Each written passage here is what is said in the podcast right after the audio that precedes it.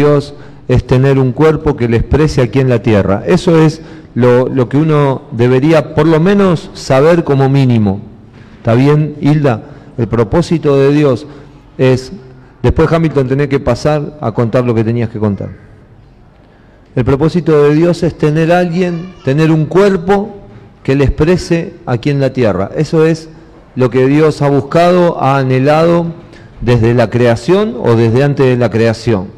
Dios creó los cielos y la tierra y todo lo que hay en ella y llegó un momento que para expresar su dominio aquí en la tierra creó al hombre. ¿Estamos hasta ahí? Quiero que se fijen Génesis capítulo 1, versículo 26 y 28. Vamos a hablar desde el principio. ¿Cómo estás? No me acuerdo cómo era tu nombre, Junior, ¿no? Muy bien, pequeño. Entonces, Junior, vamos a, a empezar desde el principio. ¿Cómo andás? ¿Bien? ¿Cómo anda Lorena? ¿Todo bien? ¿Cómo, ¿A vos también? ¿Cómo estás? El gallo, ¿no? Te pusiste un gallito ahí arriba, sí, en, la, en el... La remera está muy bien también. No, Nacho está atrás, pero el que está adelante. La remera muy buena, Alejo también.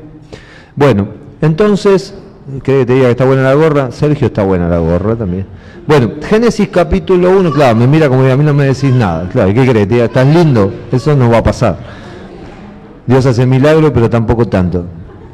Entonces Génesis capítulo 1, versículo 26. ¿Estamos filmando, Diópolo? Muy bien. Saludos a toda la gente que nos mira por internet, la gente en Guayaquil, en Cuenca, en Quito, en Cumbayá. Eh, un abrazo a Johnny que recién terminó el partido, lamentablemente Estudiantes perdió. Mañana jugamos contra la Guay. Le mandamos saludos a la gente de talleres de remedio de escalada que están... Mañana, mañana ganamos. Eh, mañana jugamos contra la Guay, así que saludos a la gente de la Guay que está mirando desde la concentración y saludos a la gente de talleres de remedio de escalada que está mirando la charla desde la concentración. Génesis capítulo 1, versículo 26 al 28, dice, ay, la gente de Venado Tuerto, si no se ponen celosos, que el martes abrimos la iglesia allá, estuvo extraordinario, tuvimos una reunión buenísima, ahora este mañana no, el próximo martes volvemos allá a Venado Tuerto, tuvimos unas reuniones buenísimas, así que Génesis 1 del 26 al 28, si tenés Biblia, y si no, compartirlo con alguien que tenga, dice, entonces dijo Dios, hagamos, me gusta la palabra hagamos, ¿por qué Dios dice hagamos? Primero y principal porque Dios eh, está, Dios son tres personas unidas en una, que no son tres personas, sino que son tres componentes, Dios, Padre, ¿no? Hijo y Espíritu Santo. Dios es tripartito, es como que tiene tres partes, es como que son tres encerrados en uno. Nosotros también, el hombre es espíritu, alma y cuerpo, o sea que es muy difícil entender cómo Dios son tres en uno, pero nosotros también tenemos tres partes, estamos compuestos por tres partes, espíritu, alma y cuerpo. Y es algo de lo que vamos a hablar, porque si no entendemos la creación, Alan, si no entendemos para qué Dios nos formó, tampoco vamos a entender cuál es el propósito.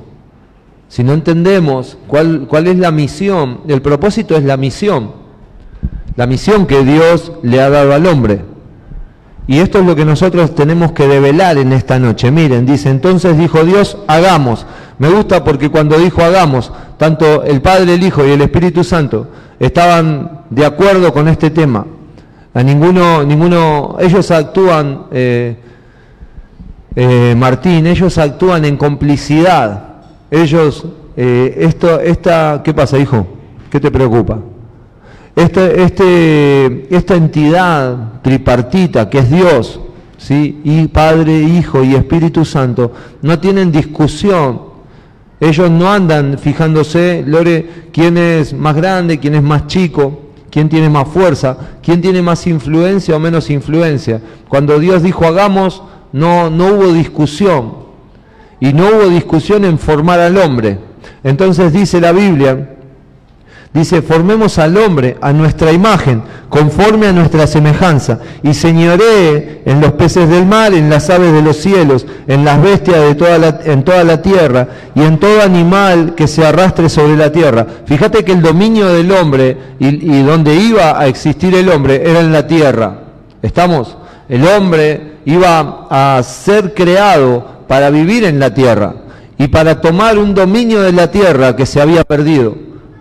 Entonces, todos los que estamos acá, primero fuimos, fuimos creados en Adán, en este primer hombre de Génesis capítulo 1, versículo 26 al 28. Adán es un recipiente de semillas. ¿Qué significa esto, Fer? Si vos hoy vieses un árbol acá, vos no tendrías dudas que de ese árbol pueden salir frutos y de esos frutos pueden salir árboles, para pueden salir semillas para los próximos árboles. ¿Me siguen hasta ahí? Si vos vieras un árbol acá hoy, en este momento, un árbol, vos no tendrías duda que ese árbol va a dar fruto. Tampoco tendrías dudas que si es un árbol de manzana, ¿sí? Es un árbol de manzanita, vos tomás una manzana y algunos fuertes acá o que tengan técnicas, le ponen los dedos así en el medio, tac, las abren, la abren y hacen y se abre, y cuando se abre, vos controlás y seguro que adentro de la, de la manzana tenés semillas. O sea que este árbol dentro de sí tiene encerrado todos los próximos árboles de manzana que nosotros ni siquiera tenemos en mente. Pero hubo un primer árbol de manzanas, hubo un primer árbol de naranja y encerraba encerraba todos los futuros árboles de aquí hasta que se termine todo. O sea, que en Adán estábamos todos nosotros. Hasta por ahí no fuiste pensado todavía por tus papás o nunca fuiste pensado por tu papá, pero estabas pensado en Dios. O sea que cualquiera de los que estamos acá, ¿sí, Daniela? Estuvo en Adán, adentro de Adán, porque Adán es el primero. ¿Se entiende esto? Sí, vos hoy, ¿cuántos comen frutos secos? Listo, bueno, muchos de los que están acá tengan cuidado con los frutos secos. Pero entonces, si vos tenés los frutos secos en un recipiente, el recipiente está lleno de frutos secos. Si vos vas al, recipiente, tenés la posibilidad de sacar los frutos secos. Esto es un recipiente donde están adentro. Bueno, quiero que entiendas que este Adán, este primer hombre, era un recipiente donde adentro estamos toda la humanidad, todos nosotros. Y eso es difícil de entender. Por eso cuando Adán pecó, pecamos todos. Cuando Adán se equivocó, tomó la decisión incorrecta, todos nosotros, ¿sí? Estamos incluidos en Adán. Eso es bueno que lo sepa, porque una vez alguno de ustedes me dijo, me dijo, Fer, yo, eh, yo no crucifiqué a Jesús. Otro me dijo, yo no estuve en el Edén. Sí, si nosotros entendemos que nosotros estuvimos en Adán, en la creación, para vos va a ser todo más fácil. Si vos, como siempre yo, quiere correrse de la ecuación y decir yo no fui, ahí vos no vas a poder tener parte de lo que yo estoy hablando en esta noche. Pero ir a la creación es, la base de todo, porque dice, hagamos al hombre y no hubo objeción. El Dios es Padre, Hijo y Espíritu Santo, dijeron hagámoslo. Y entonces dice la Biblia, que lo crearon conforme a su imagen. Yo hablé hace mucho tiempo con respecto a la palabra imagen. La palabra imagen y la palabra semejanza. Dios creó al hombre con estos dos atributos, la imagen y la semejanza. La imagen, ¿sí? Es algo interior, con lo cual puede tener una comunión, una relación con Dios. La imagen es interna y la semejanza es externa. O sea que nosotros te podemos contener a Dios y expresarlo. Cuando Dios creó al hombre a su imagen y a, y a la semejanza, lo que hizo fue crearlo con la capacidad de que pueda aportar la vida divina y no solamente que la pueda aportar, sino que la pueda expresar también. ¿Se entiende esto? Cuando Dios creó al hombre, cuando Dios te creó a vos, ¿cómo era tu nombre que no me acuerdo? ¿Cómo? Ah, vos eras el ángel. Listo. Gabriel, cuando Dios creó al hombre, le dio la capacidad de, ser creado a su imagen y a su semejanza. La imagen es interno. O sea que nosotros hoy tenemos la capacidad de poder portar a Dios en nuestro interior. Un perro no tiene esta habilidad. Un pez no tiene estabilidad. Si bien son creados por Dios, no tienen la habilidad de poder contenerle.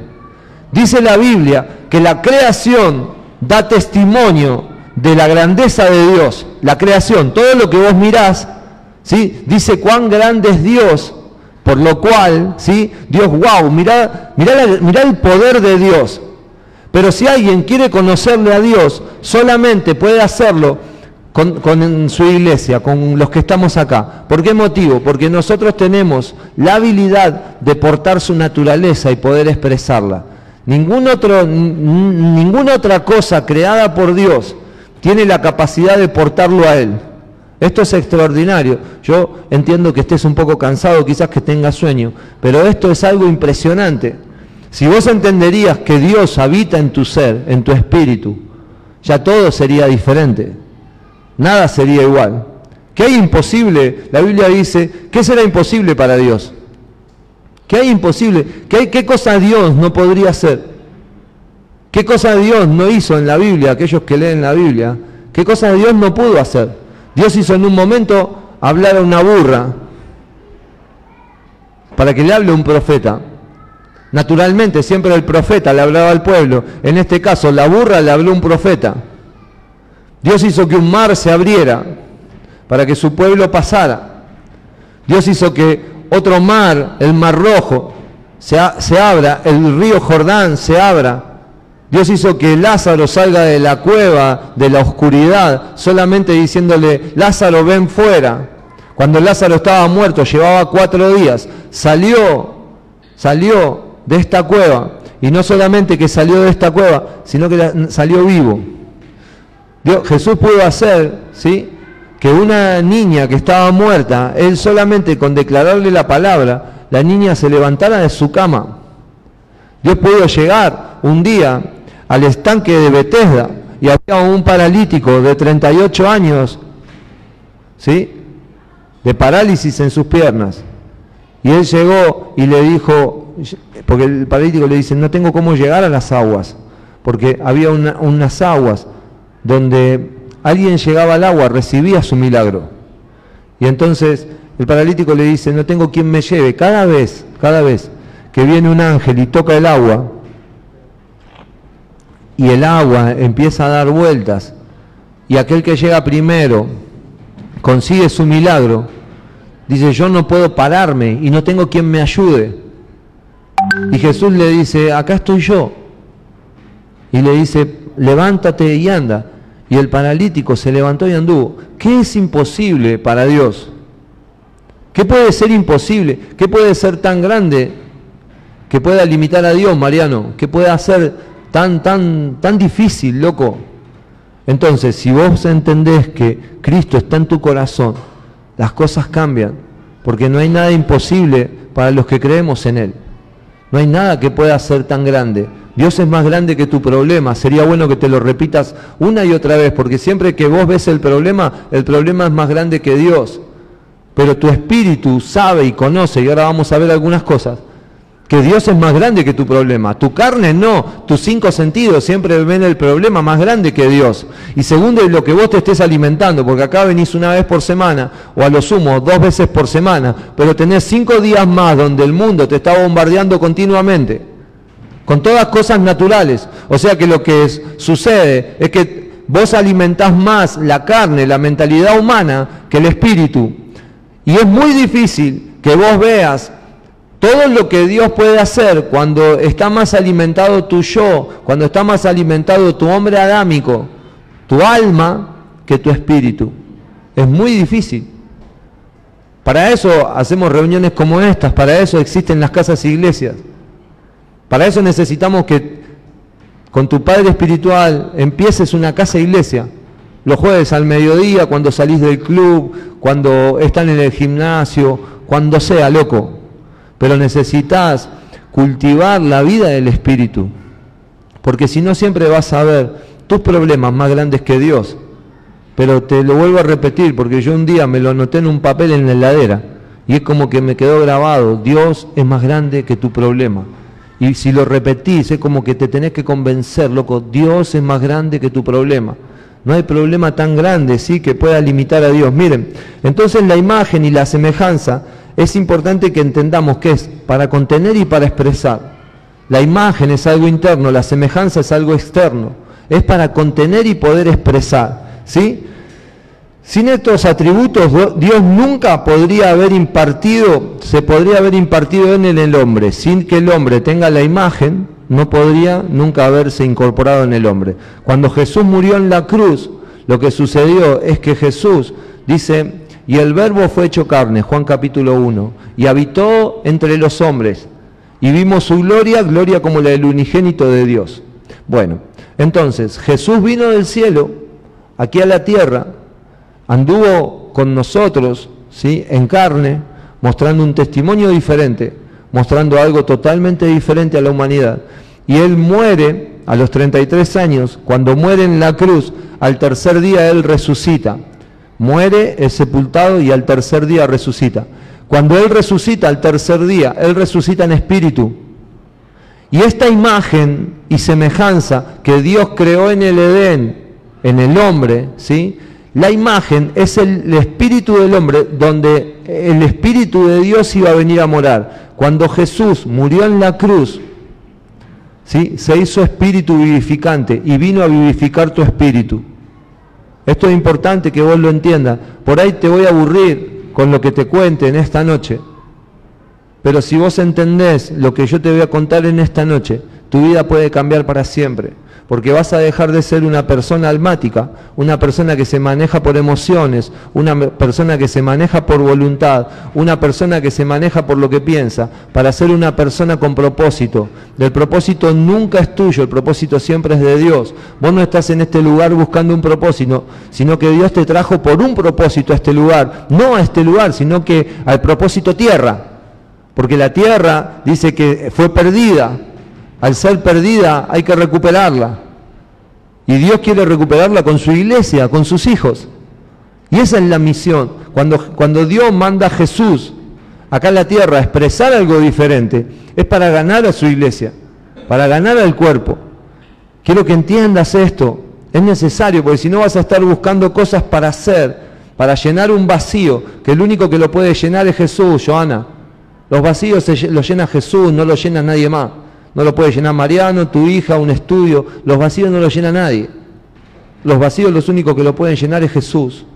Entonces, si estás intentando hacer algo para llenar un vacío existencial, es imposible. El único que puede cambiar la historia de tu vida para siempre es Jesús. Porque Él no vino a emparchar a, Álvaro, vamos a ponerle un parchecito a Álvaro para que ande mejor. Él vino a matar el yo de Álvaro para que Cristo, la naturaleza de Dios, viva en Álvaro y ahora sí pueda llegar a lograr todo lo que necesita. Qué bueno que llegaste, Emma, te estábamos esperando. Bueno, entonces, eso por un lado, y tengo algunas cosas más, porque Después dice que Dios, eh, siguen, tienen ahí todavía el versículo, dice Dios, 27, mm, y creó Dios al hombre a su imagen, a imagen de Dios lo creó, varón y hembras los creó, y los bendijo Dios, y les dijo, fructificad y multiplicaos, llenad la tierra, sojuzgadla, y señoread en los peces del mar, en las aves de los cielos, en toda bestia que eh, se mueven y toda bestia que se mueven sobre la tierra. Miren, yo busqué esta palabra que me gustó mucho. ¿A dónde está? Dios al hombre le dio dominio, potestad, gobierno, ¿sí? Dios le dijo que sojuzgara. Dios creó al hombre para que traiga el dominio y lo ejerza en la tierra. Dios crea al hombre, nos creó a todos nosotros. En Adán en el viejo Adán, nos creó a todos nosotros en Génesis capítulo 1, versículo 26, 27 y 28. ¿Para qué? Para que ejerza un dominio aquí en la tierra. Dios creó al hombre, Alexis, para que ejerza el mismo dominio que hay en el cielo, lo ejerza acá en la tierra. Y el hombre termina cayendo, el hombre se termina equivocando. Y eso también lo vamos a ver, porque Dios le dijo al hombre que podía comer de todo lo que había en el Edén, ¿Sí? ¿Saben lo que significa la palabra Edén? Nadie sabe. Placer. O sea que Dios lo puso al hombre en un lugar de placer, en un lugar de disfrute. Y le dijo, de todo lo que hay en el Edén, estamos hablando de propósito, no nos olvidemos. ¿sí? Todo lo que hay en el Edén, ustedes pueden comer. Todo lo que sea árboles, vegetación, ustedes pueden comer no hay ningún problema. Lo único que no pueden hacer es comer de ese árbol. el árbol de la sabiduría, del bien y del mal, el árbol de la ciencia. Le dijo, ustedes no pueden comer de todo lo que hay, menos de este árbol. Y el hombre lo que hizo, como todos nosotros habitualmente hacemos, comió del árbol que Dios le dijo que no tenía que comer.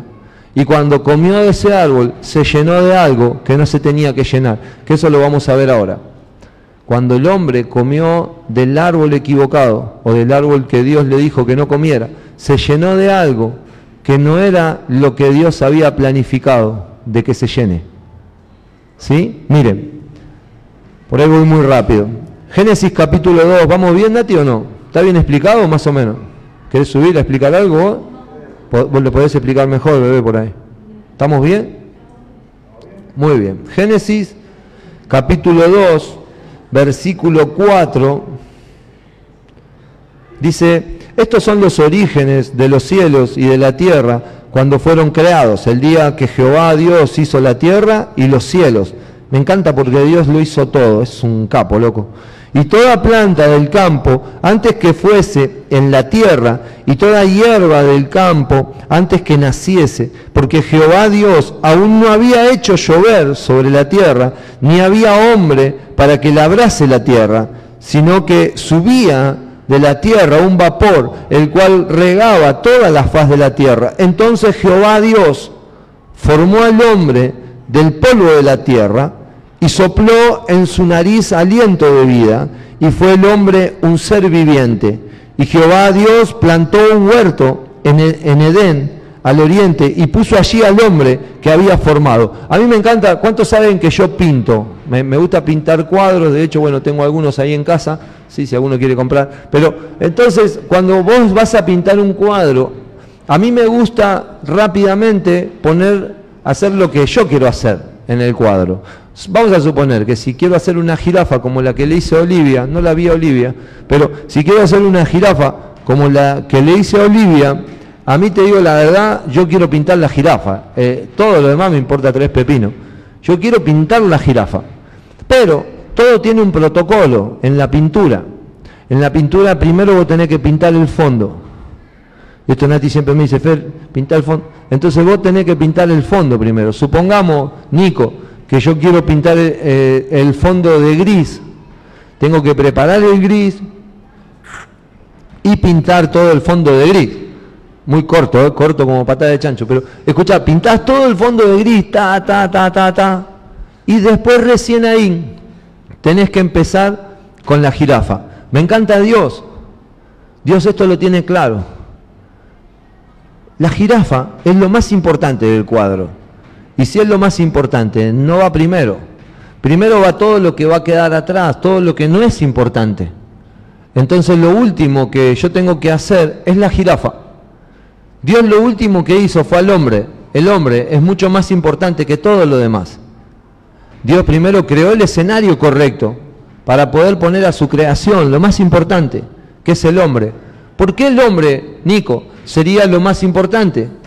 ¿Por qué el hombre es más importante que los cielos? ¿Por qué el hombre es más importante que la tierra? ¿Por qué el hombre es más importante que los frutos? ¿Por qué el hombre es más importante que los animales? ¿Por qué el, hombre es más importante que todo?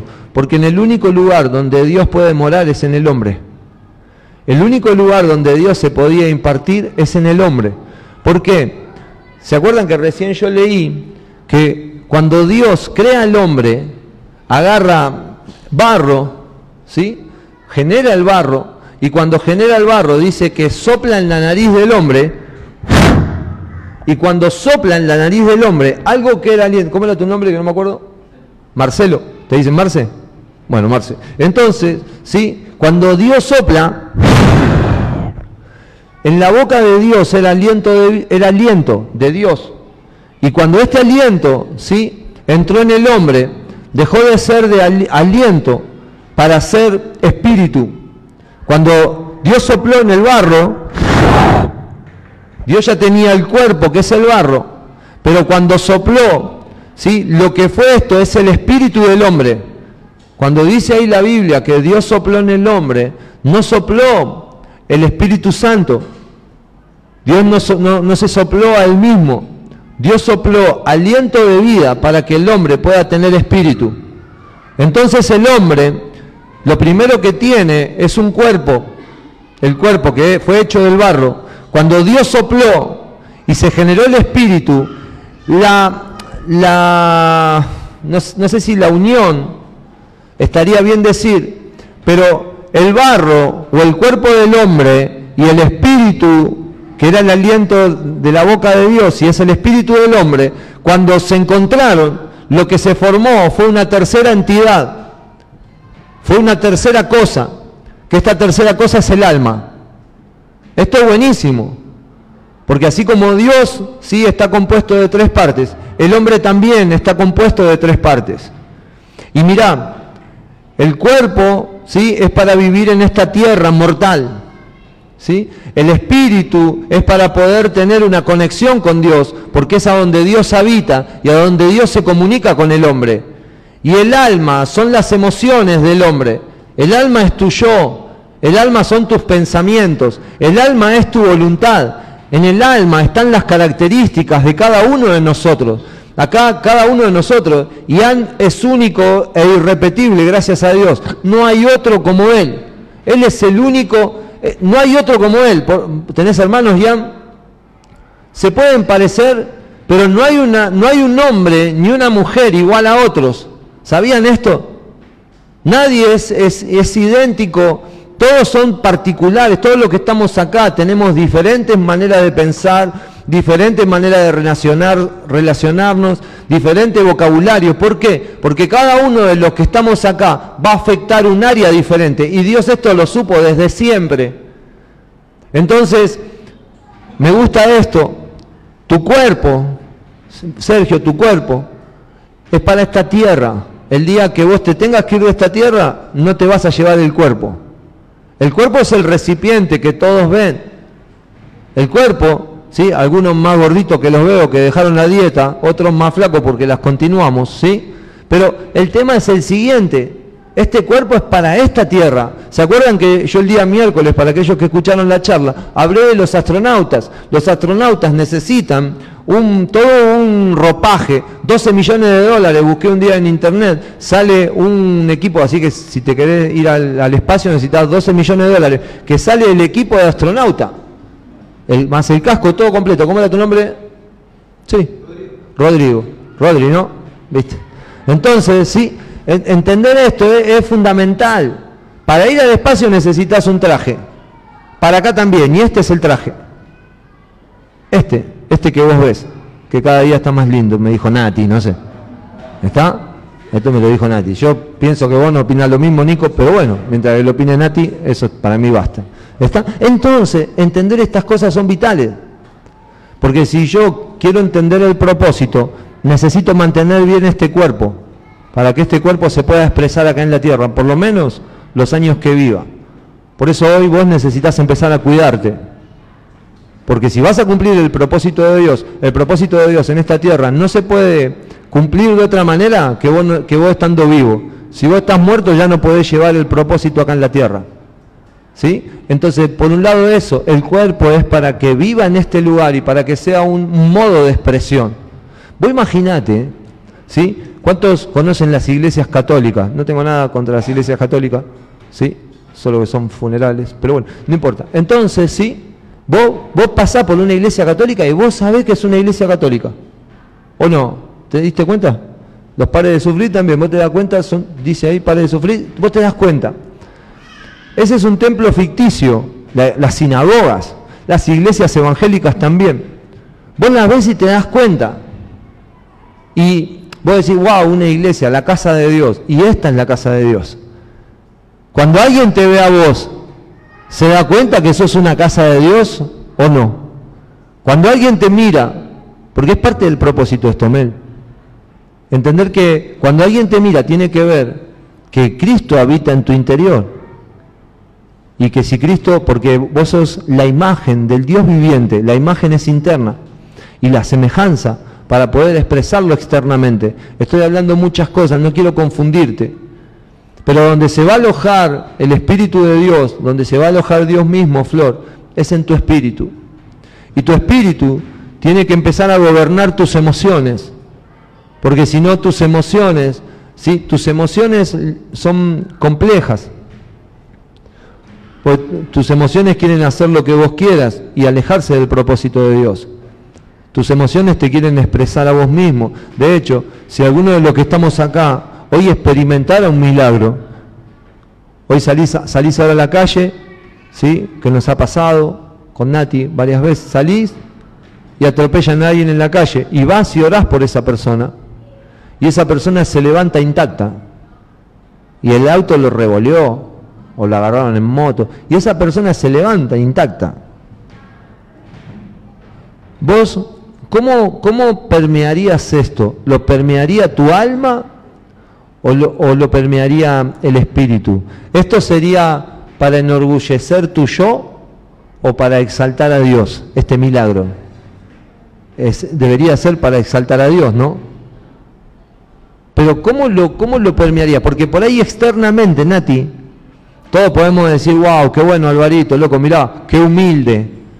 Oró por este pibe que le dolía la rodilla, se sanó y él sigue igual. Pero por ahí interiormente no es una realidad. ¿Se entiende lo que digo? Eso es el alma. Eso es el alma. El alma siempre quiere exaltarte a vos mismo. El alma siempre quiere hacer su voluntad, no quiere cumplir el propósito de Dios. Por eso es importante esto que te estoy diciendo. Cuando Dios sopla en el hombre, lo que sopla es el espíritu del hombre. Se va a generar en el cuerpo este el espíritu del hombre. Y entre lo que es cuando el espíritu tocó este cuerpo, lo que se generó es el alma. Y el alma ¿sí? es muy poderosa y ese es el grave problema. El alma es terriblemente poderosa. ¿Y por qué es un problema? Porque si no está controlada por el espíritu, el alma hace su voluntad y su voluntad nunca es expresar a Dios, siempre es expresar el yo, siempre es expresar a Fernando, no expresar a Dios. Feri, ¿qué tiene que ver esto conmigo? Que necesito que entiendas estas cosas. Algunos, Fede, hace años que nos venís hablando de esto, pero siempre me hacen ustedes la misma pregunta, entonces tenemos que volver a hablar de esto. Miren, es necesario que entendamos esto. El hombre, Dios crea al hombre, sopla en el hombre y deja el espíritu del hombre, deja, queda el alma del hombre y queda el cuerpo del hombre. El cuerpo es el, es el medio de expresión ¿sí? El cuerpo en definitiva va a ser el, esclavo de la decisión que se tome entre el alma y el espíritu. El cuerpo va a expresar a Fernando o a Dios. ¿Se entiende, Nico, más o menos lo que estoy hablando? Y esto es lo vital que necesitamos entender en esta noche, antes de que te sigas aburriendo. ¿sí? Tengo dos o tres chistes también, así que tranquilo, porque tengo un amigo, ¿sí? que entró a trabajar, bueno, había entrado a trabajar en una fábrica de hacer jugo y como lo exprimían se fue, renunció. Es bueno. Porque es muy bueno, Nati, vos también me aplaudiste hoy. Y tengo otro amigo, bueno, ese no sé si está bueno, pero lo tildaban de vago. Y entonces se fue a trabajar en una fábrica de alfajol y le puso la tapa a todos. Para los que no lo entendieron, después Tamara se los explica. Pero es necesario entender estas cosas del Espíritu. Miren, vuelvo para atrás. Cuando Dios crea al hombre, lo crea, crea primero, hace el barro, hace la formita así, ¿sí? Ta, ta, ta, ta, ta, ta, y queda el hombre. Y dice que sopla en la nariz. Voy a hacerlo de vuelta, me encanta. Sopla en la nariz. Y cuando sopla, lo que es el aliento en Dios, porque esto es aliento, algunos más fuertes, otros menos. Pero entonces cuando sopla, se genera el espíritu del hombre, imagen y semejanza. Y entre estas dos se genera una tercera parte, que es el alma. El hombre, cuando fue creado, quedó con la capacidad, con un recipiente que debía ser lleno, ¿sí? pero se llenó de lo incorrecto. Porque el hombre, cuando Dios le dijo, alimentate del árbol de la vida, él se alimentó de otro árbol. O sea, que cuando el hombre se alimentó del árbol de la sabiduría, del bien y del mal, o el árbol de la ciencia del bien y del mal, cuando el hombre se alimentó de esto, ¿sí? no llenó el recipiente del Espíritu de Dios, sino que lo llenó de este sistema. Y eso es lo fuerte que pasó en la creación. El hombre desobedeció a Dios y en vez de alimentar el espíritu, ¿sí? alimentó su alma. El hombre en vez de llenar el espíritu, lo que hizo, alimentó su alma, porque lo primero que hizo el hombre fue pensar. Vos imaginate que Eva lo que hizo fue hablar con la serpiente y cuando habló razonó y el razonamiento no viene, Nati, por el espíritu, el razonamiento viene por el alma. El alma, en el alma está la psiquis de la persona, en el alma está todo lo psicológico. Esto es, fuerte, bueno, ahí tenemos una psicóloga, después por ahí le pueden preguntar. Pero ¿qué sería la psicología? La psicología que estudia estudia lo que es eh, la relación no entre las personas y entre sí mismo, algo así, ¿qué estudia? La psiquis del hombre, ¿qué es la psiquis? Eh, la mente. O sea que lo primero que hizo fue razonar y cuando razonó se alejó de la voluntad de Dios y no alimentó el espíritu. Y el espíritu, al no ser alimentado y la desobediencia del hombre, hizo que el hombre muriera en el espíritu y el alma tome el control del, hombre. O sea que ahora el hombre iba a hacer lo que él quería y no lo que Dios quería. O sea que el plan de Dios no se pudo llevar a cabo, el plan de la expresión de Dios aquí en la tierra y el plan de ganar la tierra no se pudo hacer nunca, porque el hombre empezó a vivir bajo su voluntad y empezó hasta, hasta queriendo hacer el bien, para, mostrar a Dios o representar a Dios, vos no podés representar lo que no portás. Entonces vas a, vas a representar lo que pensás que es Dios. Y el hombre creó religiones y crea un montón de cosas para tratar de expresar a Dios, pero en realidad lo que el hombre está haciendo, está expresando un pensamiento personal, nada más. Porque lo único que puede hacer el hombre, ¿sí? Es alojar a Dios en su espíritu. Bueno, y Dios dejó el, el plan este por unos cuantos años, y como dice el apóstol Lucas Márquez, abrió los planos nuevamente con Jesús. Abre los planos nuevamente con Jesús para ganar la tierra. Y cuando nosotros podemos ver a Jesús, podemos ver un envase que porta la vida divina, porque Jesús es un envase que porta la vida divina, igual que cualquiera de los que estamos acá. Cuando Él muere, yo se lo dije recién, se hizo espíritu vivificante. Y hoy cuando nosotros, de alguna manera, para explicarlo, porque hay mucha gente nueva, cuando vos aceptás a Cristo en tu corazón, Él viene ¿sí? y llena tu espíritu, Él se aloja en tu espíritu. Y ahora la base operativa de Dios no son los cielos solamente, sino que la base operativa de Dios es su trono, pero también es tu espíritu. Y Él desde tu espíritu empieza a tomar el control de tu alma, de tus emociones, de tu mentalidad, de tus decisiones, de tu voluntad, de tu intelecto. Y empieza a tomar el control. Y como empieza a tomar el control, tu cuerpo ¿sí? que es el único envase de expresión que todos pueden ver, empieza a ser realmente lo que Dios quiere. Y recién ahí ¿sí? se empieza a cumplir el propósito de Dios, porque cuando Dios está en tu corazón y toma el gobierno en tu espíritu, y toma el gobierno total, vos sos un medio de expresión, y se empieza a replicar lo que sucede en lo que dice, creo que es Lucas capítulo 4, Lucas capítulo 5, donde habla el Padre Nuestro, y Jesús les enseña a orar. Y le dice, que así como se hace la voluntad de Dios en los cielos, ¿dónde quiere Dios que se haga? Aquí en la tierra. Pero no se puede hacer la voluntad de Dios, Facu, mientras que nosotros no entendamos que la base operativa y nuestra comunión con Dios es en el Espíritu. Entonces, ¿cómo tengo que hacer? Sencillo, es muy sencillo. Más sencillo de lo que todos los que estamos acá pensamos. ¿Cómo hago para conectarme con Dios? A Dios no lo vemos. Si alguno te dijo, che, vení que Jesús está en la reunión, Jesús no va a estar corporalmente acá. Jesús está en nuestro espíritu. Y vos te podés, ¿cómo nos damos cuenta que Cristo, ¿sí? ha ganado la batalla dentro de alguien, ¿cómo podemos darnos cuenta que Jesús está morando en una persona? Jesús dijo en su palabra, dijo, sabrán que son mis discípulos. ¿Alguien sabe por qué? Por cómo se amen los unos con los otros. O sea que cuando vos entras acá, vos no te vas a encontrar corporalmente con Jesús. Pero cuando alguien te dé un abrazo, cuando alguien te salude, vos vas a decir, wow, loco, este no me conoce. Y algo pasó, algo sucedió cuando me abrazó, ¿sí? Me dijo algo. ¿Cómo puede saber esta persona esto si yo nunca le conté a nadie de los que están en este lugar?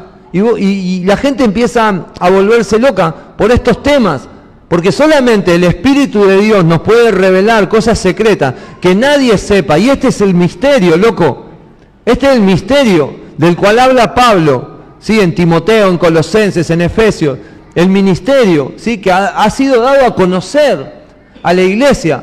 La única manera de que vos conozcas misterios de Dios y que empieces a descifrar cosas es por el Espíritu, no es por tu razonamiento. Podés estudiar un montón, que de hecho con Nati lo hacemos, estudiar, leer, indagar, buscar, internet, ¿sí? Eh, no sé, libros que tenemos, consultar con el apóstol Lucas Mar, que podés un montón de cosas, pero lo que te revela el Espíritu, cuando el Espíritu te habla a tu Espíritu, es algo extraordinario. Quiero que entiendan esto, porque la base del propósito es entender para qué fuimos creados. No fuiste creado, loco, para jugar a la pelota. No fuiste creado para trabajar las 24 horas del día. No fuiste creado para sufrir desde que te levantás hasta que te acostás. Fuiste creado para ser una expresión de algo mucho más poderoso que vos, de algo mucho más grande que vos de algo que ni siquiera podrías pronunciar su grandeza. Yo el otro día le pregunté a algunos que me dieran algún atributo de Dios en este lugar. Y es tan difícil, porque vos no podés, no podés, ¿cómo, cómo, cómo destacas tanta grandeza? Dios a mí me vino a buscar y, y me vino a rescatar de este sistema. Miren, el otro día estaba hablando con Gustavo Noto, que le mando saludos. Me dejó venir para acá esta noche. Pero miren esto, él va a ver la copa que se jugó el Mundial de Clubes cuando lo jugó River y fue para allá. Y entre tantas cosas que le asombraron, ¿no? De, de Japón, porque en ese momento se jugaba en Japón, tantas cosas que le asombraron. Él me decía, Fer, una cosa que me asombró por sobre todas las otras cosas. Dice, no escuché ninguna bocina, la gente no anda gritando, no anda tocando la bocina, no andan insultándose. Hay un montón de gente, un montón de autos, todos los autitos van para acá, todo para allá. La exactitud, cuando te vas a tomar un tren, te dicen, y un minuto, y, llega, y un... Viste, porque nosotros decimos a las 8 o a las ocho y media, ese son nuestros parámetros. El otro día alguien me preguntaba, Fer, ¿por qué tenemos que hacer 10 pelotas y no hacemos 11? Yo no sé, es un estándar, son 10, ¿está bien? Y bueno, y los japoneses por ahí dicen 10, el tren va a pasar 8 y un minuto, y 8 y un minuto, Nico, el tren está ahí abriendo sus puertas para que vos entres. Dice, pero todo eso está buenísimo. Estás aburrida, mami, ya termino. ¿sí? Y todo eso está buenísimo, ¿sí? Pero lo que, lo que él me decía, que a él le sorprendió, es que cuando la gente se jubila, ¿alguien sabe a qué edad se jubilan? Yo sé quiénes van a levantar la mano, pero y quiénes no, ¿está bien? Pero cuando la gente se jubila, ¿sí?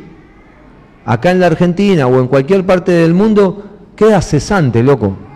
Es más, si vos buscas y, haces, ¿cómo se llama así? Un paneo rápido, hay mucha gente que en esos momentos toma las peores decisiones de su vida. Y en Japón, miren, me gustó esto, porque cuando la gente ¿sí?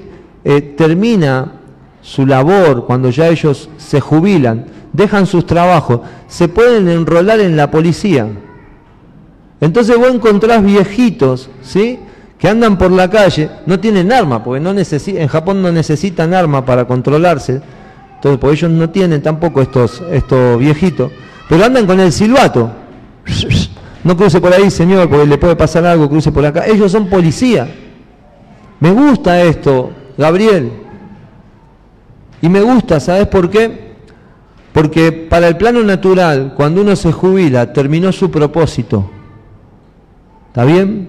Y ellos agarran, ¿sí? los japoneses, y le, es como que le renuevan el propósito. Entonces es uno de los temas por los cuales por ahí la gente oriental vive más tiempo, porque encuentran algo para que aferrarse para vivir.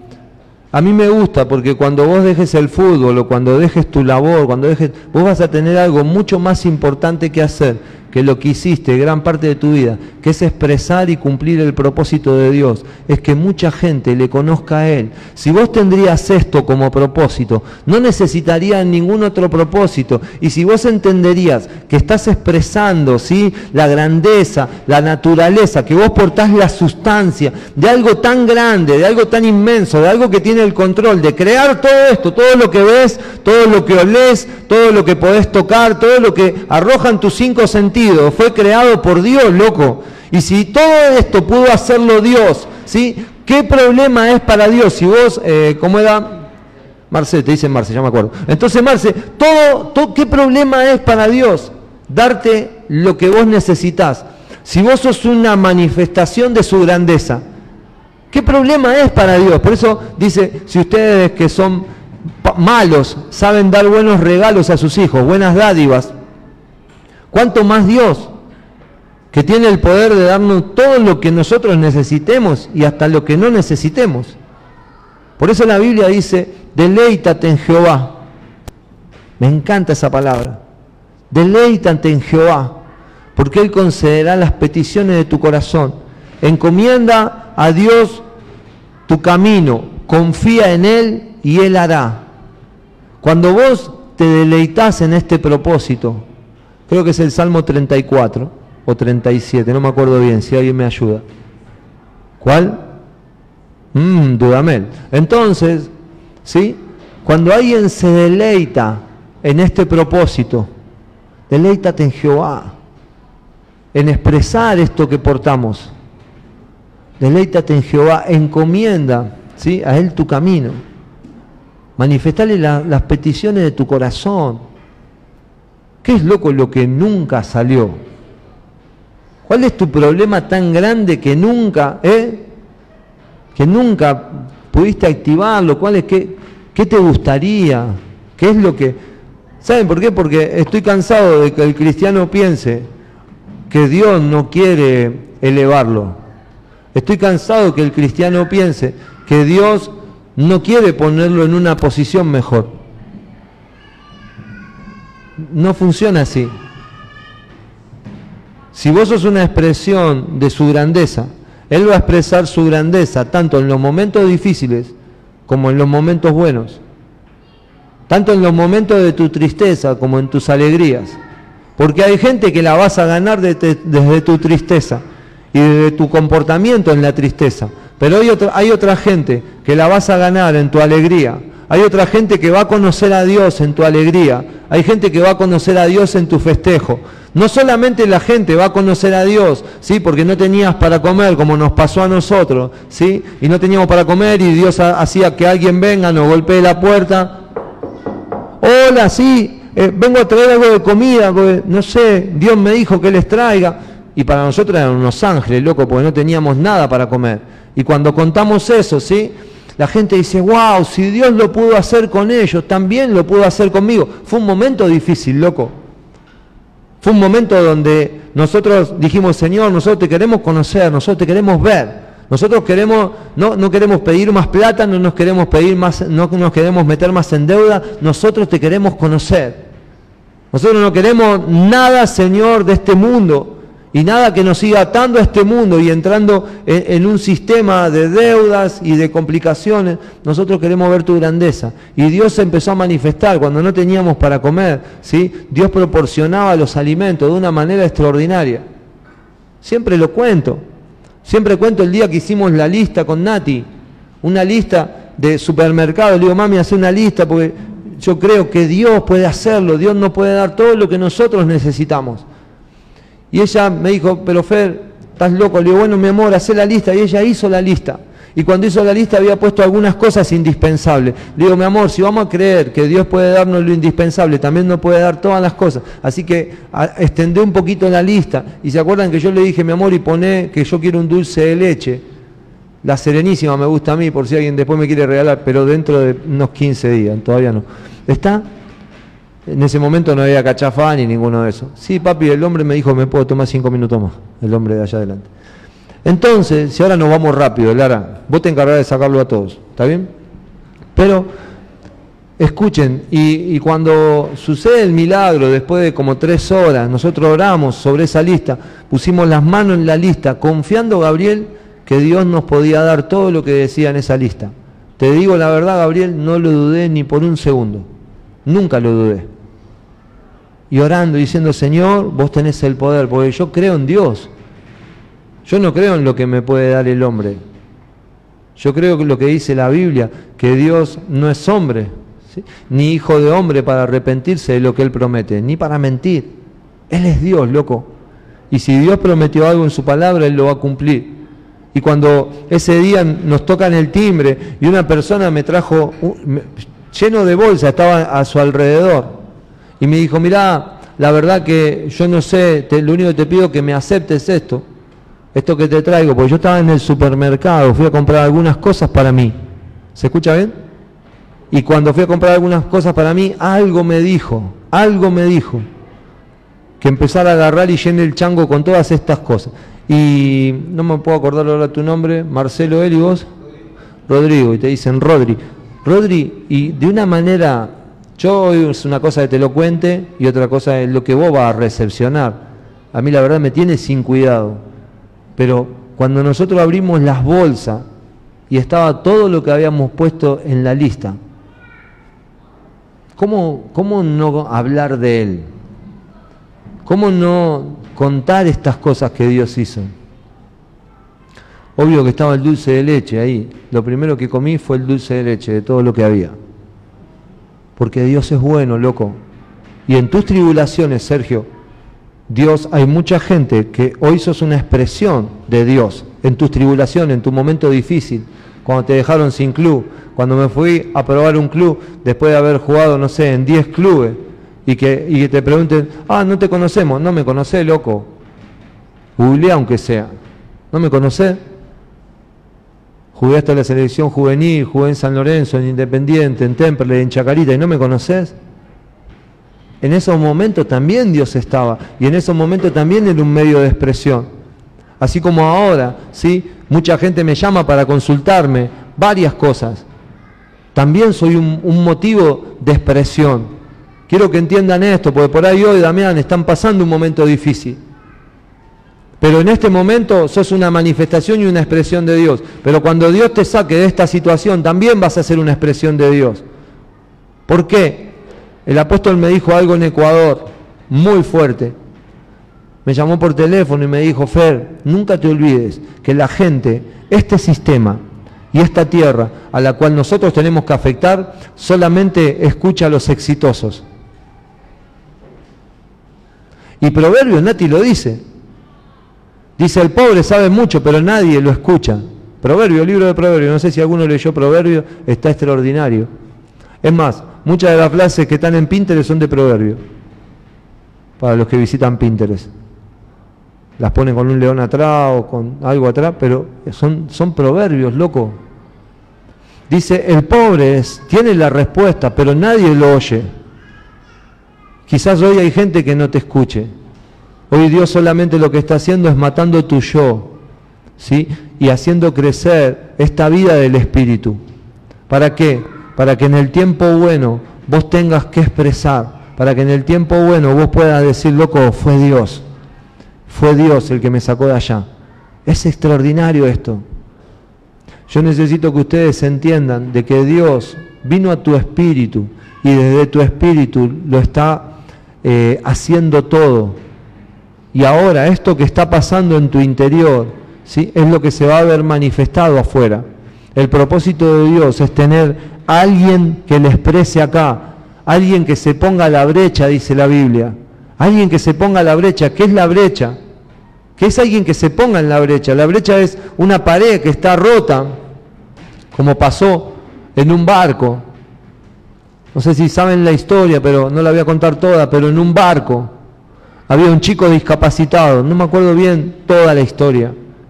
Un chico discapacitado que todos los cargaban, todos los marineros y todos lo cargaban, solamente algunos lo escuchaban. Y saben que el barco en un momento chocó, no sé contra qué, pues no me acuerdo, pero se hizo una grieta en la parte de abajo del barco. Y el barco se empezó a inundar y toda la gente empezó a entrar en un caos. Hasta que en un momento, Sergio, de una manera rarísima, dejó de entrar el agua al barco. Y cuando dejó de entrar el agua al barco, empezaron a, pasar una revista, ¿viste? A ver si estaban todos bien y, estaban, y encontraban, encontraron a todos. Solamente faltaba este chico discapacitado y lo buscaron por todos lados y no lo encontraron por ningún lado. ¿Saben por qué no lo encontraron? Porque lo que hizo él fue ponerse en la brecha, fue ponerse en el agujero que se había hecho en el barco. Y cuando se puso en el, agujero, en el agujero del barco, él perdió la vida, pero ganó la vida de muchos más.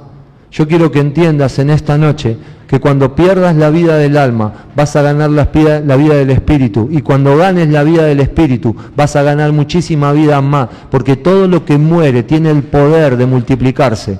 Todo lo que muere, todo lo que muere en el plano natural tiene el poder de multiplicarse. Dios tiene el, Dios así como en un Adán tenía todo hecho, en vos también tiene todo hecho. Lo único que se te tiene que revelar es que sos un hombre espiritual Tenés que empezar a dejar las cosas, ¿sí? que lo único que hacen es alimentar a tu alma. Es necesario de que empieces a discernir, de que cuando Dios te dice algo no es no, cuando Dios te dice algo sí es sí, cuando Dios te dice anda, vaya, cuando Dios te dice no vaya, no vaya.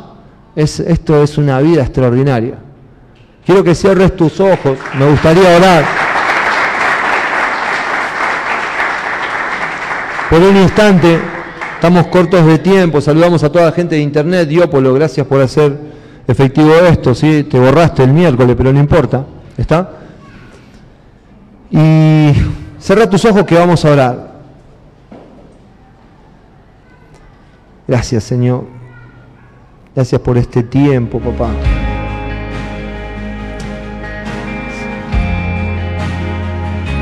Con tus ojos cerrados ahí por un instante, ¿sí? El Espíritu cuenta ¿sí? con la conciencia, la comunión y la intuición. Tu espíritu, tu espíritu, tu espíritu cuenta con la conciencia. La conciencia es lo que le permite al hombre conocer, ¿sí? Lo que Dios justifica y lo que Dios condena. Lo que Dios dice sí y lo que Dios dice no.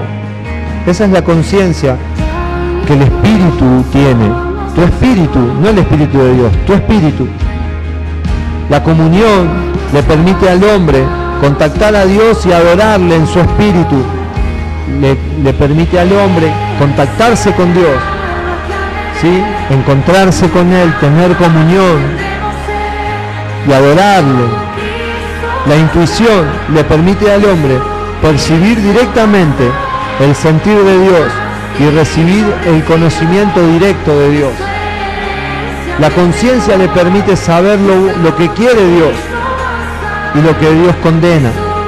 La comunión que hay en tu espíritu le permite a Dios poder comunicarse con vos y la intuición le permite al hombre percibir directamente el sentir de Dios y recibir el conocimiento directo. Padre, yo te pido en el nombre de Jesús que tu Espíritu Santo en este momento, Señor, en este preciso momento, nos esté dando esta conciencia a nuestro espíritu, Señor. Nos esté mostrando, papá, nos esté revelando, nos esté dando eh, esta convicción de pecado, Señor. En el nombre de Jesús, porque hay cosas que hemos hecho seguramente que te han lastimado a vos y han lastimado a otros, Señor. Hay cosas que hemos hecho, Señor, que no han estado bien, han estado siempre fuera de tu propósito, papá. Te pido que en este tiempo, a partir de esta noche, Señor, en nuestro espíritu esté la conciencia, Señor, de saber qué es lo que a vos te agrada, papá, qué es lo que te desagrada, qué es lo que edifica esta vida. Señor, te pido que aquellos que hoy no morás, Señor, en su espíritu, vos vengas, Señor, en esta noche Espíritu Santo, te pido que vengas, que lo cambies todo, que lo hagas todo diferente, que vengas y llenes el recipiente en el cual en el Edén formaste, Señor. Te pido en el nombre de Jesús, papá, que vengas, Señor, nos llenes todo, Señor. Aquel que nunca te permitió entrar, aquel que ha cerrado la puerta montones de veces, Señor. Aquel que sabe que en esta noche tiene que abrir su espíritu, su corazón, Señor, para que algo entre, papá. Revelanos esto, Señor. Y te pido, Señor, que en este tiempo nos des la intuición, Señor, de percibir directamente todo lo que vos quieras. Todo lo que vos quieras hacer. Señor, si nos querés levantar a las 3 de la mañana, si nos querés, Señor, llevar de acá para allá, si querés que entremos en Europa, Señor, o que entremos en la Villa 21, Señor. Padre, lo que quieras, Señor, estamos dispuestos a hacer tu voluntad porque somos gente del Espíritu, Señor. Somos gente espiritual, Señor, que quiere llevar una labor acá en la tierra, un propósito existencial, Señor. Quizás muchos están decepcionados, Señor, defraudados, papá, porque el sistema y este mundo, Señor, los ha traicionado, no les ha permitido un montón de cosas, papá. Pero yo declaro en esta noche que para los que confiamos en vos, Señor, para los que te amamos, no hay nada imposible, Señor. No hay nada imposible y se nos va a revelar tu propósito, ser una expresión acá en la tierra, ser una contención de tu espíritu y una expresión de tu espíritu en este lugar, Señor. Declaro que milagros van a empezar a acontecer, que cuando impongan sus manos, Señor, sobre los enfermos, los enfermos van a sanar. Señor, cuando alguien, Señor, esté con un espíritu inmundo, cuando algo suceda, papá, cuando algo fuera de lo normal suceda en un lugar, papá, nosotros nos vamos a parar y vamos a declarar tu nombre, Señor, y cuando declaremos tu nombre, se va a terminar la muerte, Señor, y va a empezar la vida del Espíritu en ese lugar. Padre, declaro que donde hay pobreza va a empezar a manejarse, Señor, las finanzas, Señor, acorde al Rey que tenemos, papá. Donde hay pobreza, donde hay escasez. Señor, sé que hay gente que cobra muy poco, pero en estos días van a ser sorprendidos, Señor. Van a ser sorprendidos por tu poder, papá. Y aquellos que no tienen trabajo, Señor, a partir de este tiempo se abre una estación donde los van a llamar, Señor, del norte y del sur, papá, por causa tuya, por causa de tu propósito, Señor. Los van a llamar, Señor. Los van a llamar, papá. Algo extraordinario va a pasar, Señor, en estos tiempos, en estos días. Gracias por todos los que llegaron, Señor. Padre, te pido que estos tiempos ahora, donde nos vayamos, Señor, cada uno a su casa, donde alguno lleva a alguien, sea para edificar el Espíritu, papá. Rompo con toda lengua de condenación, Señor, con toda persona que esté hablando cosas que no tiene que hablar, Señor, en este preciso momento, Espíritu Santo, empezar a darnos una conciencia de lo que tenemos que hablar y de lo que nos tenemos que callar, de lo que tenemos que declarar y lo que tenemos que cerrar nuestra boca, Señor. En el nombre de Jesús, en nuestra boca está el poder, Padre, de dar vida o de dar muerte. Y nos determinamos en este tiempo, empezar a dar vida a todas las cosas, Señor. En el nombre de Jesús. Amén. Oro por las ofrendas. Porque todo el que siembra una semilla, Señor, recoge muchísimo más, papá, recoge muchísimo más. Y aquellos que siembren en esta noche, vos nos vas a dar la autoridad de poder tomar todo lo que necesitemos del reino, Señor, en el nombre poderoso de Jesús. Amén y amén. Sería bueno que saludes a alguien que te